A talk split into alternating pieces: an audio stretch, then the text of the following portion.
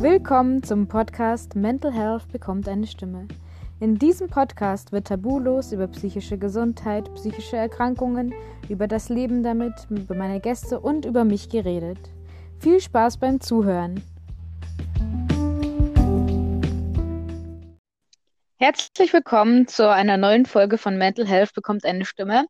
Und auch heute habe ich wieder einen ganz lieben Gast. Ich bin schon sehr gespannt. Ähm, die liebe Robin ist heute bei mir. Robin, hörst du mich? Ja, ich höre dich gut. Und du mich? Super. Ja, ich höre dich auch. Alles gut. genau. Lieber Robin, magst du denn mir und auch den Zuhörern, ich weiß nämlich noch gar nichts über dich, ich bin total gespannt, ich habe noch keinen blassen Schimmer. Ähm, magst du uns denn mal was über dich erzählen, wer du so bist und was du so machst? Mm, ja, kann ich gerne machen. Also ich bin Robin, ich werde, also ich ist nicht mein Geburtsname, allerdings ähm, werde ich halt so genannt, auf, weil ich meinen Namen geändert habe aufgrund von traumatischen Erfahrungen. Ähm, ich werde als, also ich identifiziere mich als Mädchen, trotz meines mhm. Namens. ähm, ähm, ja, und ich habe mit psychischen Problemen, glaube ich, zu tun, seit ich, also wirklich seit ich sehr jung bin. und ich bin 16, also ich bin immer noch jung. Ich wollte gerade fragen, wie alt bist du denn jetzt? das wollte ich gerade fragen. Hast du schon weggenommen. Okay, genau. was, mit was hat das angefangen, wenn ich fragen darf? Ähm, pff, gute Frage. Also, mh, mm, es hat alles schon in meiner Kindheit angefangen. Wie gesagt, halt aufgrund von traumatischen Erfahrungen in meiner Familie. Und so richtig angefangen hat es dann, glaube ich, mit selbstverletzendem Verhalten, als ich zehn war. Mhm. Ja genau. Und dann hat es auch mit den Depressionen, also dann kamen auch langsam Depressionen dazu und ähm, die Sozialphobie, warum ich mich ja auch ähm, bei dir gemeldet hatte. Ja, stimmt, genau, weil du den Podcast von der Mandy und äh, die Folge von mir der Mandy und mir gehört hattest, ne? Genau, ja, ja, und da hatte ich irgendwie Lust, auch darüber zu reden, dass es möglich ist, eine soziale Phobie loszuwerden, auch wenn man sie schon sehr lange hat. Und, ja. Ja, dann schieß doch mal los, ich bin gespannt. Darfst direkt einsteigen in die Thematik, wenn du möchtest. Ja, total gerne. Ähm, also angefangen hat das bei mir alles, also ich war schon immer sehr schüchtern, auch schon als Kind und so. Ähm, und das ist dann einfach mit der Zeit krankhaft geworden, würde ich mal sagen. Also auch als es dann mit Mobbing in der Schule los, oder naja, also ich hatte mit Mobbing schon im Kindergarten zu tun und aber als es dann in der Schule richtig losging, dann ähm, ist eben auch diese Angststörung immer stärker geworden. Und ja, irgendwann war es dann sogar so weit, dass ich ähm, nicht mehr, also das Haus nicht mehr verlassen konnte. Ich konnte nicht mehr einkaufen gehen. Schule war nicht möglich. Ähm, alles, was ich liebe, konnte ich nicht machen. Keine Konzerte, kein, ja, also ne, mit Freunden treffen ging auch nicht. Und ja, weiß gar nicht genau, wie es dann besser geworden ist, um ehrlich zu sein. Es ist einfach irgendwann. das klingt blöd. Ähm, irgendwann halt besser. Doch, ich. Ja, sorry, ich muss mich aber sammeln. Alles gut, gar kein Problem. Mach dir keinen Kopf. Ja. Mm. Ich denke so richtig. Naja, ich mach, also ich habe mit wie alt war ich da? 14, meine ersten therapeutischen Erfahrungen dann gemacht. Mhm. Ähm, das hat mir aber in Bezug auf die Sozialphobie überhaupt nicht geholfen. Ähm, mhm. Es ist alles nur schlimmer geworden. Ähm, und ja, irgendwann war dann halt dieser Gipfel erreicht, wie ich eben schon erzählt habe, dass ich einfach ähm, nicht mehr in der Lage dazu war, halt ein normales Leben zu führen, so. Oder ein gesundes Leben zu führen. Und es war wirklich die Krankheit, die von meinen ganzen psychischen Erkrankungen halt dann am ausgeprägtesten war. Es ist allerdings witzig, weil viele Leute oder auch viele Therapeuten mir immer gesagt haben, dass ich gar keine psychische, also gar keine ähm, Sozialphobie haben kann, weil ich zum Beispiel meine Haare gefärbt habe oder ähm, immer eine sehr starke politische Meinung hatte, die ich auch vertreten habe. Und da sind wir immer wieder typisch bei Stigmatisierung, würde ich sagen. Ja, total. Und es ist mir wirklich mit so vielen Therapeuten, die mir irgendwie wirklich mir nicht geglaubt haben, obwohl ich auch mit Panikattacken im Folge davon zu kämpfen hatte und so. Ähm, und besser geworden ist es dann, als ich meinen ersten richtig langen Klinikaufenthalt hatte. Ähm, fünf Monate, fünf Monate war das. Und dadurch, ich weiß nicht, wenn man eine soziale Phobie hat und man ist in der Klinik, ist es, ist die ganze Klinik eine Exposit Expositions, du weißt, was ich meine. Mhm, eine ja. Exposition, weil ähm, alles herausfordernd war. Das allein, allein sich ein Zimmer zu zahlen, ist mit einer sozialen Phobie die Hölle. Und dadurch, dass ich wirklich Tag für Tag immer wieder mit den Ängsten dann konfrontiert wurde, sind sie merkbar, natürlich auch mit der Therapie zusammen, aber merkbar besser geworden. Ähm, obwohl ich therapeutisch nie richtig an den sozialen Ängsten gearbeitet habe, weil damals andere Dinge im Vordergrund standen und wir, meine Therapeutin Angst hatte, dass wenn wir mit den sozialen Ängsten halt anfangen, dass das viel zu viel wird und ich dann halt die Therapie gerne machen kann. Mhm. Ähm, aber irgendwie ist es so schleichend nebenbei immer besser geworden, obwohl ich, wie gesagt, wirklich jahrelang vorher damit zu kämpfen hatte. Ähm, und seit zehn Monaten ist es jetzt, glaube ich, so, ja, acht, zehn Monate, acht oder zehn Monate, dass ich kaum noch Symptome habe. Und es ist wirklich total schön. Ich kann,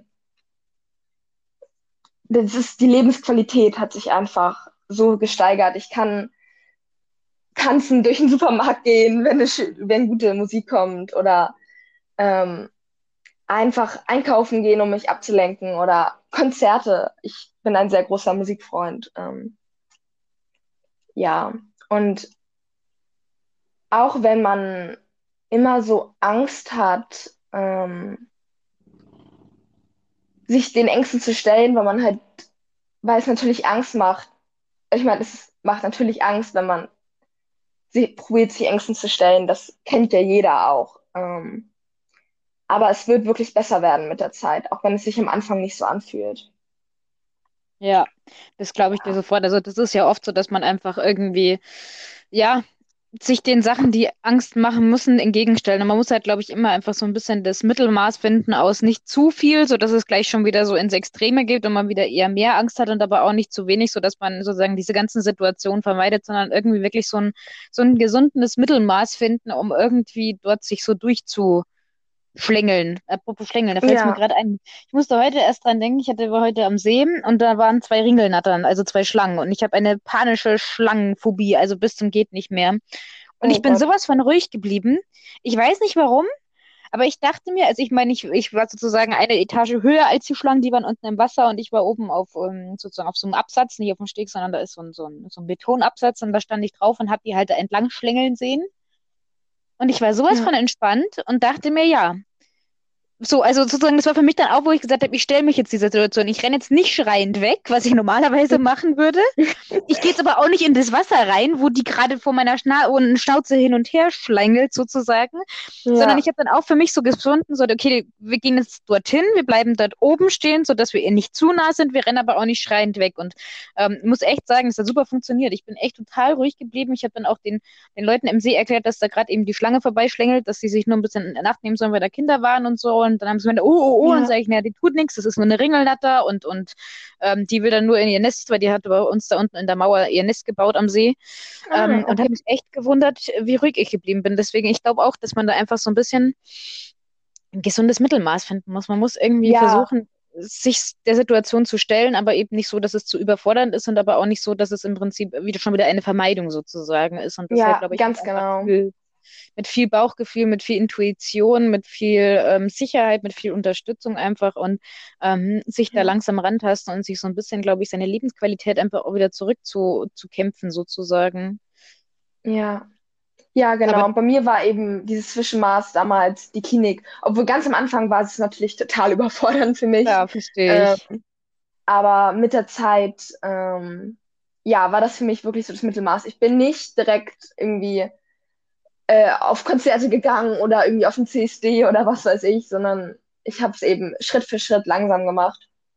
Und es wird halt, also es wird halt wirklich leichter werden. Ich, genauso wie ich hatte auch ähm, so wie du eine Schlangenphobie hast, hatte ich richtig lange eine Spinnenphobie. Da bin ich bestimmt auch nicht die Einzige mit. Also auch wirklich so, dass ich angefangen habe zu heulen, wenn ich nur eine Spinne irgendwie gesehen habe und ähm, so. Und mittlerweile kann ich sie auch schon mit einem Glas raussetzen. Und das Mhm. ist, also, ich habe das jetzt irgendwie drei, vier Mal gemacht in den letzten Wochen und ja, man muss eben irgendwie den Mittelweg finden, also wie du gesagt hast. Das ist, und irgendwann, Genau, es also ist halt wirklich so. irgendwann erwischt man sich dann dabei, wie man Dinge schafft, von denen man nie gedacht hätte, dass man jemals dazu in der Lage wäre. Ja, so ging es mir heute auch. Normalerweise, wie gesagt, wäre ich schreiend weggerannt und ich dachte mir, hä, okay, ich bleib da jetzt stehen und ich, ich schreie noch nicht mal los. Also das war sehr ungewohnt. Aber zum Ja. Spinnen rausbringen habe ich einen guten Tipp für dich. Es gibt so Lebenfanggeräte ähm, für Insekten. Ich weiß nicht, ob du die, vielleicht kennst du die sogar schon. ja, Ähm, genau. Also die finde halt super, weil viele sagen, dass ihnen das mit dem Glas schon wieder zu nah an der Spinne dran ist und damit hat man halt dann doch noch einen guten, gute 30 Zentimeter Abstand sozusagen zu den Tierchen. Ah, ja. Ja, ich hatte davon schon mal was gehört, das hat mir schon mal eine Therapeutin auch empfohlen, aber ich habe mich irgendwie, ich war die ganze Zeit so, nee, also ich kann das eh nicht und ich könnte es auch nicht mit dem Gerät und dann Ja. habe ich irgendwann einfach, ich habe, Ja. also wenn Leute zuhören, die auch eine Spinnenphobie haben oder so, es gibt von Jaco Wusch, glaube ich, auf YouTube ein Video, wie sie sich ihrer Spinnenphobie stellt und das ist richtig gut, das ist auch so therapeutisch angehaucht, so, ne? Weil sie trifft sich wirklich mit einem Psychologen, der sich damit total gut auskennt. Und das Video hat mir ungemein geholfen. Ähm, Der ist ja super. ja, das Also war ich kenne von meinen, Klick gemacht. ja, von meinen fünf engen Freundinnen haben äh, fünf eine Spinnenphobie. Ja. Und das ist immer super, weil ich meine, ich wohne hier direkt auf dem Land und ich habe wahnsinnig viele Spinnen. Ich habe nämlich äh, draußen direkt auf dem Balkon einen wilden Wein und da wohnen die halt mehr oder weniger drin und da kommt da halt mal schon zwei, drei, vier zum Fenster reingekrochen oder zur Terrassentür oder so. Ähm, deswegen ist in meiner Wohnung, äh, glaube ich, findet man mindestens fünf Spinnen und mich stören die halt auch überhaupt nicht und ich tue die auch nicht raus, weil die fangen mir nämlich meine ganzen Fliegen und Mücken hier. Ähm, Hm. Und die stören mich überhaupt nicht, aber für meine Freundinnen ist es schon immer eine Herausforderung, in meine Wohnung zu gehen, weil, weil ich so eine Hippie-Wohnung habe und die ist halt nicht sehr übersichtlich. Das heißt, die können sich da auch gut verstecken, sodass man sie nicht sieht. Ja. Und die, die gehen dann schon immer hier rein und gucken erstmal, mhm, mhm, und, und sehen wir noch eine, sehen wir noch eine? Aber ich kann, ich kann, Ja. ich kann, ich kann es nicht, also ich kann es in der Hinsicht nachvollziehen, dass ich, ich verstehe absolut, dass sie Angst haben, weil so geht es mir ja mit Schlangen auch, wo meine Freundinnen sagen, hey, das ist doch nur so eine blöde Schlange, die tut dir doch nichts. Und ich denke, ja, ja, die tut mir nichts. Ähm, wobei man bei mir sagen muss, bei mir ist die Schlangenphobie dadurch gekommen, dass ich als Kind von einer Schlange angegriffen wurde. Also das ist auch nicht ganz, Oh. ähm, Hm. ja, also die Oh. wollten mir eigentlich gar nichts tun, sondern ich war mit, als Kind mit dem Fahrrad unterwegs, da war ich drei, vier und wir hatten unseren Hund dabei und der Hund war neugierig und da lag so eine eingekringelte Kreuzotter ähm, am Bach und der ist natürlich hin mit der Schnauze und wollte Schnüffel, Schnüffel machen und dann hat sich, und ich war halt direkt neben ihm und dann hat sich diese Schlange halt aufgestellt, um sich zu verteidigen. Ähm, und Mhm. wollte halt auf den Hund losgehen und ich war halt nebendran und natürlich ich als Kind dachte mir, um Gottes Willen, diese Schlange greift mich an. Ähm, dabei Ja. wollte die sich ja eigentlich nur verteidigen und seitdem war es dann bei mir vorbei mit Schlangen. Ja, Da- wenn man solche, wenn man solche Vorfälle hat, ist es, glaube ich, verständlich, dass man dann Phobien entwickelt, äh, entwickelt. ja, weiß man es ja auch nicht. Dass, also man weiß ja nicht, dass die Schlange eigentlich einem überhaupt nichts tun wollte. So. Das Ja, weiß man dann wenn man später, aber später bringt es einem dann auch nichts mehr. Ja, genau. Und selbst wenn man es ja weiß, dass die Viecher eigentlich einem nichts tun, man ist ja trotzdem einfach irgendwie, man hat halt einfach Angst. Aber ich muss echt sagen, also bei Ringelnattern, das ist ja so die kleinere Form, da geht's und vor allem sind die ungiftig. Aber also bei Kreuzottern, es gibt, wir haben hier bei uns im Dorf so ein Kreuzottergebiet. Ähm, da sind so Mhm. zwei Moorseen und da sind wirklich auch Warnschilder, dass da einfach wahnsinnig viele Kreuzottern äh, hausen. Da kriegen Ja. mich keine zehn Pferde hin. Also Ja, klar. geht gar nicht. Also Kreuzandern ist dann schon echt eine andere Liga. Also ich sage jetzt so, so, so kleine Schlänkchen oder sowas, das geht noch. Oder was auch noch geht, jetzt zum Beispiel in der Schule hatten wir so einen Reptilien-Fuzzi, der da vorbeigekommen ist und da uns ganz viele Reptilien gezeigt hat und sowas. Und dann hat er da halt so einen großen Python ausgepackt, den wir dann zu 30 getragen haben. Das geht auch noch. Also das ist dann schon wieder in Ja. Ordnung. Aber diese Schlange riesig ist, aber die ist nicht so der freien Wildbahn sozusagen, sondern irgendwie Ja. für mich so unter Kontrolle sozusagen, wie an der Hundeleine so ungefähr. Ja. Ähm, das geht dann auch noch. Ähm, aber ich finde, wir haben überhaupt gerade ein ganz schönes Thema aufgegriffen, nämlich, dass einfach alles seine Zeit braucht und dass man ähm, Schritt für Schritt gehen muss, weil ich glaube, ähm, dass, also mir ging es lange so und ich meine jetzt mal zu vermuten, dass es auch vielen anderen so ging, dass man irgendwie immer alles sofort haben möchte und dass irgendwie sich die ja. Welt von heute morgen ändern soll und man doch von heute auf morgen gesund sein soll und ähm, ja, irgendwie alles, was halt Jahre gebraucht hat, irgendwie innerhalb von 24 Stunden bitte wieder weg sein soll. Und mhm. ähm, ich kann halt immer nur von mir reden, aber ich weiß, dass es bei mir lange so war, dass ich mir einfach viel zu wenig Zeit dafür gegeben habe. Ähm, ja. Dass ich, äh, ja, dass ich einfach gesagt habe, das muss jetzt sofort sein und ähm, auf der Stelle und mir eigentlich gar keine Zeit gelassen habe, meiner Psyche keine Zeit gelassen habe und auch meinem Körper keine Zeit gelassen habe, irgendwie gesund zu werden. War das bei dir ähnlich? Ich nicke die ganze Zeit nur mit dem Kopf, das könnt ihr ja gar nicht sehen. ähm, ja, das war bei mir wirklich auch sehr ähnlich. Es, ähm, auch mit, ich habe halt auch ähm, Erfahrung mit, äh, mit einer Essstörung, also mit Anorexie oder atypische Anorexie oder was auch immer.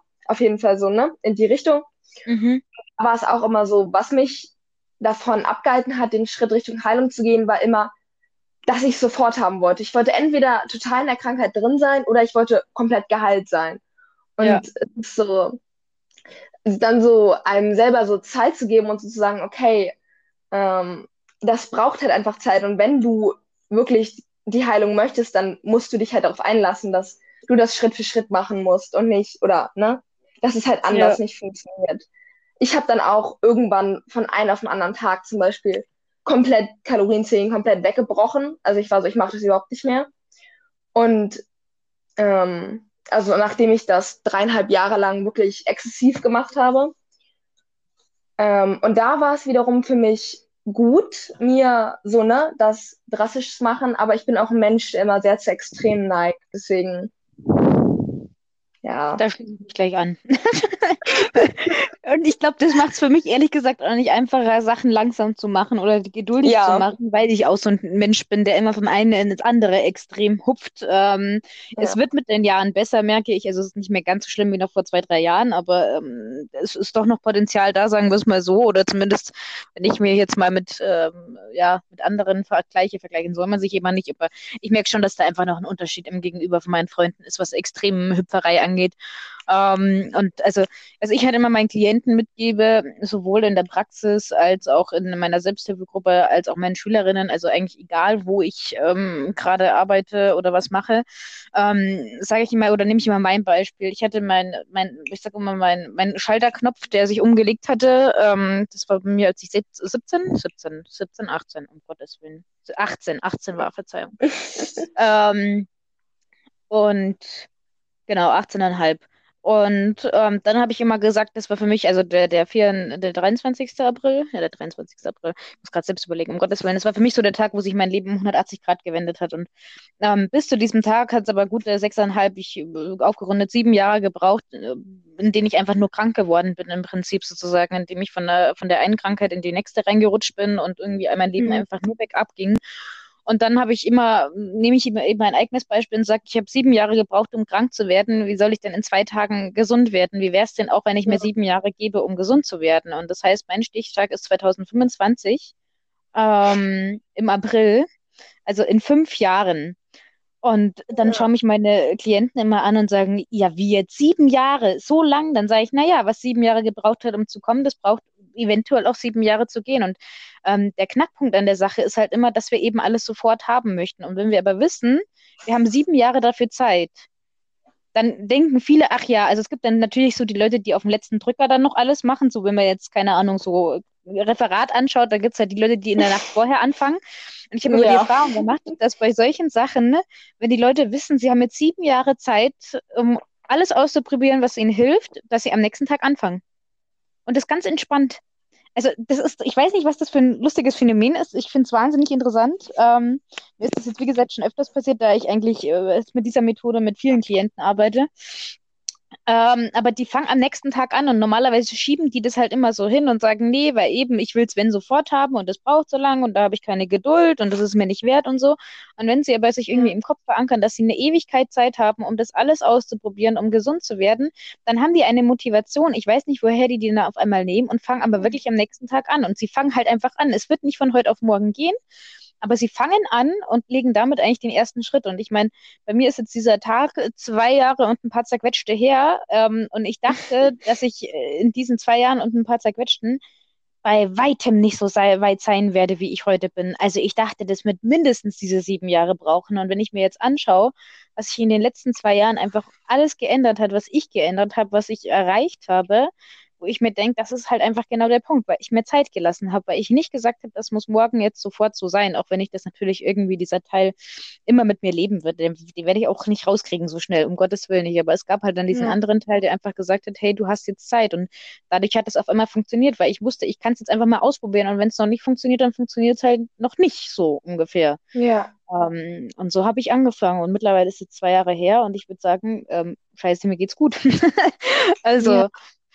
Wow, das ist richtig inspirierend. Und ich finde, der, halt der Punkt, dass man halt einfach anfangen muss, das ist so wichtig. Weil, ja. weil es muss nicht alles gleich besser werden oder man muss nicht gleich alles hinbekommen oder so, aber einfach, dass man anfängt, so, es ist, ja, dass ja. man nicht nur da sitzt und, und irgendwie sich in sein, seine Krankheiten komplett auslebt und alles. Ich meine, das muss auch mal sein, aber ja, ja, man muss sich Ziele setzen. Ich glaube, also ich glaube, der Schlüssel zu, zu vielem ist einfach Ziele sich zu setzen. Wenn man natürlich irgendwie kein, ich sag immer, wenn du kein Licht am Ende des Tunnels hast, dann stell dir verdammte Scheiße eins hin. Also, ne? ja, ähm, ja, das also, ist gut. Ähm, von außen wird da nicht viel kommen. Also, wenn ich eins in meinen 20 Jahren und wahrscheinlich du mit deinen 16 Jahren auch gelernt hast, ich äh, merke schon, dass du mit deinen 16 Jahren sehr viel Lebenserfahrung hast und erinnerst mich da sehr an mich.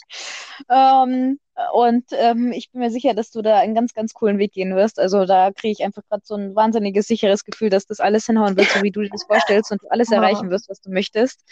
Ähm, oh, und ja, das ist nur mein Gefühl gerade, wenn ich dich so rede. Ich kenne mich ja überhaupt nicht. Ähm, und ich sage aber eben immer, wenn da kein Licht ist, dann muss, muss man sich da eins hinstellen. Oder es fährt, also ich sage immer, entweder habe ich mir den Spruch auf Lager, wenn da gerade kein äh, Licht am Ende des Tunnels ist, dann fährst du gerade eine Kurve, weswegen du nicht siehst.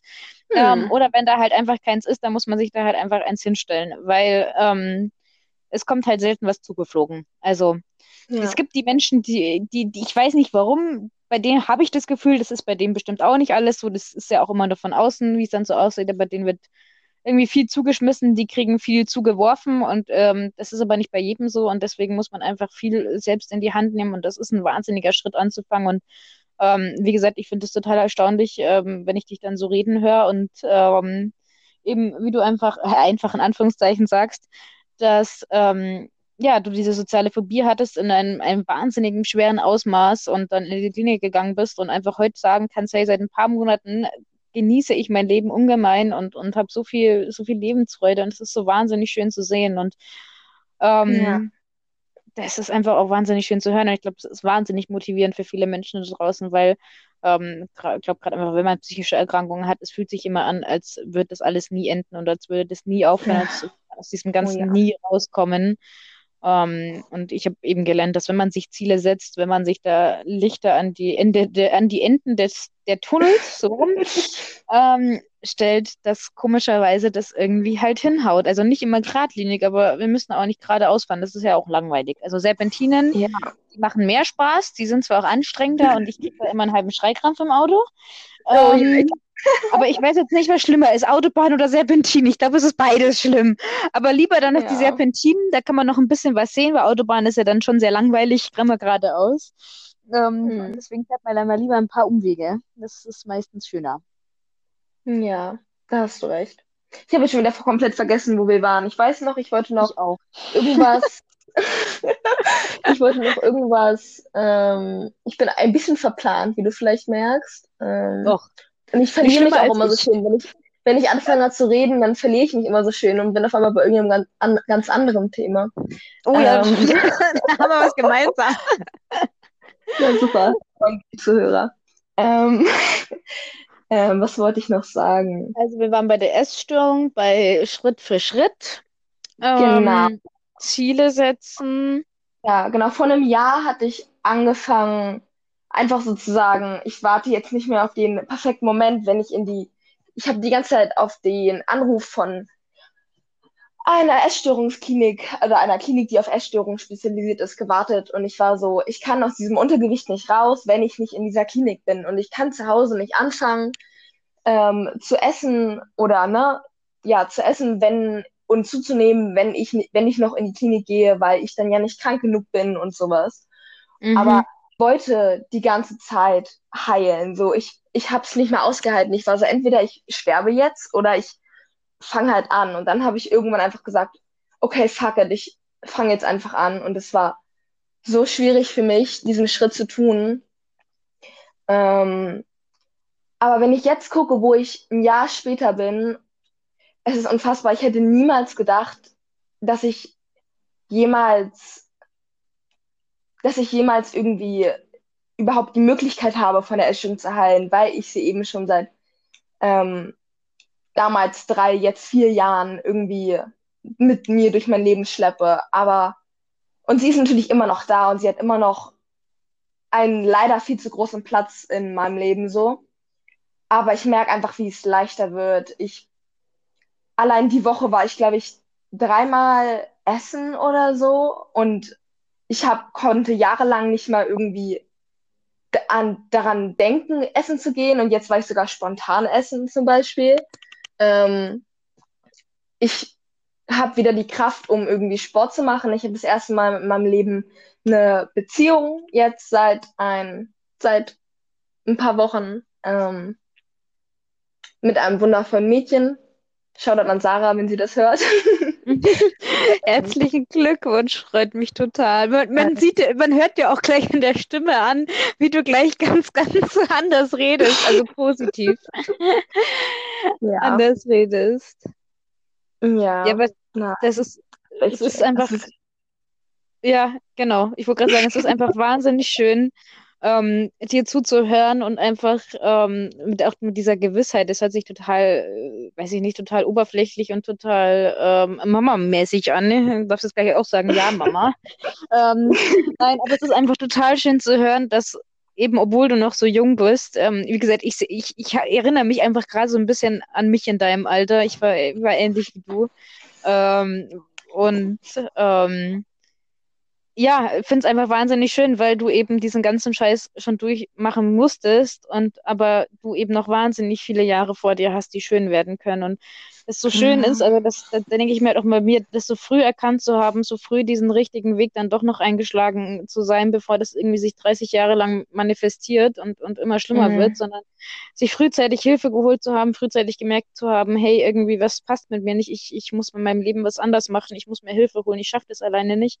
Ähm, weil es, glaube ich, einfach so viele Jahre, die so schlimm hätten sein können oder noch hätten werden können, einfach irgendwie ja präventiv verhindert sozusagen. Ja. Ähm. ja, obwohl es bei mir natürlich auch alles nicht gerade läuft, ganz und gar nicht. Also ich habe immer noch meine depressiven Episoden, ähm, meine schweren depressiven Episoden und leider habe ich auch eine ziemliche Symptomverlagerung, sage ich mal. Ähm, leider von halt, wenn die, seit die Essstörung, die soziale Phobie, also die soziale Phobie ist ja fast ganz weg. Ähm, und seit es mit der Essstörung langsam, seit ich mehr Persönlichkeit entwickle, ähm, habe ich leider halt so eine kleine Symptomverlagerung mit sehr viel emotional instabilen Symptomen, sage ich mal. Solche Diagnosen kann man ja in meinem Alter noch überhaupt nicht geben. Aber es ist so, so was, es wird mir nicht leicht gemacht, sage ich mal. Ja. Aber auch da stehe ich auf, in, auf den Wartelisten für zwei DBT, ähm, also einmal hier in Hamburg bei mir auf ähm, um da Schützenähe halt eine DBTA zu machen und dann noch einmal in Lübeck, die ja quasi die Besten sind auf ihrem Gebiet. Ähm, und das soll wohl auch noch beides, hoffentlich dieses Jahr noch oder Anfang so, ne? Das, die eine Klinik mhm. auf jeden Fall noch dieses Jahr und die andere dann hoffentlich Ende des Jahres, Anfang nächstes Jahr werden. Und ich habe einfach so viel Motivation, ähm, das hinzubekommen, weil ich wirklich irgendwie das Gefühl habe, dass ich noch, was dass es noch so viel gibt, was ich erleben möchte. So viele Konzerte, so viele Reisen, so viel. Ja, es gibt einfach noch so viel, was wartet. Auch wenn ich das richtig lange nicht gesehen habe, aber in den letzten Wochen ist mir irgendwie bewusst geworden, dass es da echt noch eine ganze Menge gibt und dass ich da eben jetzt mal meiner Pobacken zusammenkneifen muss. ja, und das ist aber genau ja. der Punkt, ähm, was ich eben so bewundernswert finde, dass du einfach in, in deinem Alter, oh Gott, jetzt rede ich wirklich wie so eine 80-jährige Oma und ich hasse es ja selbst, wenn dann immer jeder sagt, in deinem Alter, sag ich danke. wie bist du so jung? Oh, jetzt, jetzt werde ich genauso wie die Leute, die ich immer dafür hasse, dass sie sowas sagen. Es tut mir wahnsinnig leid. Jetzt weiß ich mal, ähm, wie, wie, wie die sich fühlen, wenn sie sowas sagen. Jetzt mache ich immer Perspektivwechsel, aber ich glaube, du verstehst, was ich meine. Ähm, dass du einfach schon diese Erkenntnis gewonnen hast, weil ich sage immer, der erste Schritt zur Besserung ist tatsächlicherweise die Einsicht und ähm, kann absolut nachvollziehen, dass ähm, du dass du noch depressive Episoden hast, dass deine Essstörung noch nicht weg ist und das ist alles vollkommen in Ordnung. Also ähm, ich bei mir, meine depressiven Episoden kommen auch noch wieder, auch wenn man davon nicht mehr viel mitkriegt, aber die sind immer noch da. Mein Borderline ist präsent wie eh und je. Also ähm, das ja. wird auch noch eine ganze Zeit lang so sein und auch meine Essstörung trage ich immer mal wieder mal weniger mit mir rum. Also die, die kommt und geht so ein bisschen nie so extrem, aber ich merke dann schon mal mit dem Kopf mal so in der Tür und sagt, hey, na, was geht ja. da drin so? Ähm, mhm. Und das mhm. ist alles vollkommen in Ordnung. Und ich habe halt, ähm, und da bist du, glaube ich, gerade auf einem ähnlichen Weg einfach akzeptiert, dass diese Sachen zu mir gehören und dass es okay ist, dass sie da sind und ähm, man sozusagen lernt, da mitzuleben und deswegen das Leben einfacher wird, weil man sie einfach irgendwie akzeptiert und sagt, hey, die kommen jetzt einfach, die gehen jetzt mit mir durch mein Leben und, und ähm, eben, ich habe trotzdem noch so viel zu erleben und dann kommen die jetzt halt einfach mit. Also dann nehme ich die an die Hand und dann spazieren die mit mir zusammen aufs Konzert und ähm, ja. Dann feiern wir da zusammen ab sozusagen und nicht versuchen, ja. die immer irgendwie abzustellen sozusagen oder irgendwo an der Bushaltestelle stehen zu lassen, weil die laufen halt ziemlich schnell hinterher, wenn es ist. Also ja. die sind wie oh, so anhängliche kleine Hündchen. mhm, ähm, aber echt. Die haben echt ja, die erste halbe Stunde ist schon um, aber ich würde wahnsinnig gerne mit dir weiterquatschen, deswegen würde ich ah, gleich ähm, dann zur zweiten Folge übergehen. Aber ich finde es gerade einen wahnsinnig schönen Abschluss auch für die erste Folge und ähm, du bist eine wahnsinnig inspirierende Persönlichkeit, aber das sage ich dir gleich auch noch mal. Ähm, ja. Und wir quatschen einfach dir. in genau zwei Minuten weiter, noch nicht mal eine Minute. Ja. Perfekt. Gut. Bis gleich, okay. ihr lieben Zuhörer da draußen. Schalte gern gleich zur zweiten Folge ein. Ich glaube, die Robin hat gleich noch ganz, ganz viele schöne Sachen zu erzählen. Oder wir beide. Ich rede ja auch ganz schön viel heute. Ähm, und ich freue mich einfach, dich gleich wieder zu hören. Und ja, ist einfach eine total schöne Podcast-Folge. Finde ich mega cool, ähm, dass du dich gemeldet hast. Ich freue mich auch. Spaß. Ich freue mich auch mega, dass ich dabei sein darf. Ja, voll cool. Ja, dann bis gleich. Ciao. Okay. Ciao.